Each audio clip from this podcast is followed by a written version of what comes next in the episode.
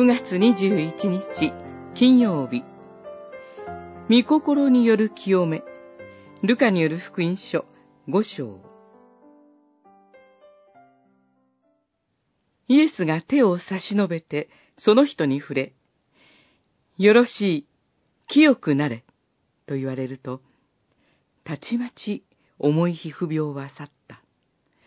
五章十三節。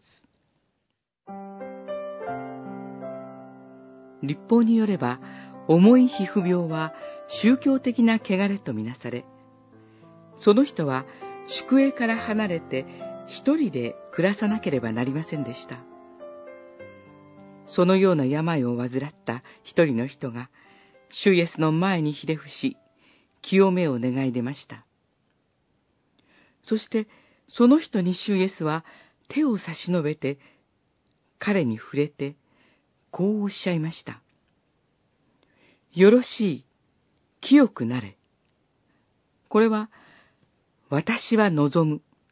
あなたは清くされよ。という意味です。主イエスは彼が清くされることを望んでくださいました。それは、ただ病が癒されるだけではなく、彼が礼拝を中心とした神の民の交わりの中に戻ることを望まれたということです。病を癒された後、祭司に体を見せて証明せよと指示されたことからもそのことがわかります。その後、主イエスは人里離れたところで祈られました。